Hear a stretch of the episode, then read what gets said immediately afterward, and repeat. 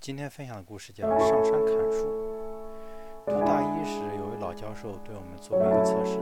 老教授问：“如果你去上山砍山上砍树，正好面前有两棵树，一棵粗，一棵细，你会砍哪一棵？”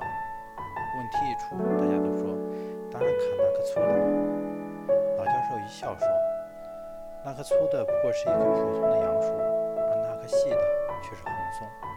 你们现在会砍哪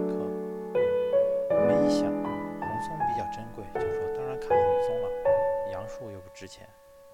老教授带着不变的微笑看着我们。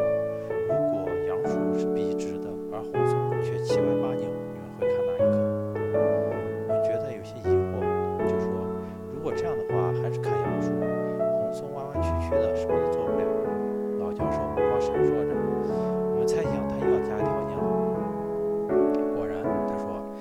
树虽然笔直，可由于年头太久，中间大多空了。这时你们会看哪一棵？虽然搞不懂老教授的葫芦里卖的是什么药，我还是从他给出的条件出发，说那还是砍红松。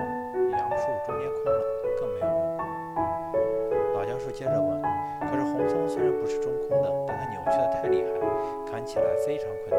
你们会看哪一棵？我们索性也不去考虑它到底得出什么结论。就说那就砍杨树同样没啥大用那就挑容易砍的砍终于有人问教授您到底想告诉我们什么？老教授收起笑容说你们怎么就没人问问自己到底为什么砍树呢？如果想要取材你就砍杨树。如果想做工艺品你就砍红松。你们当然不会无缘无故的提着斧头上山砍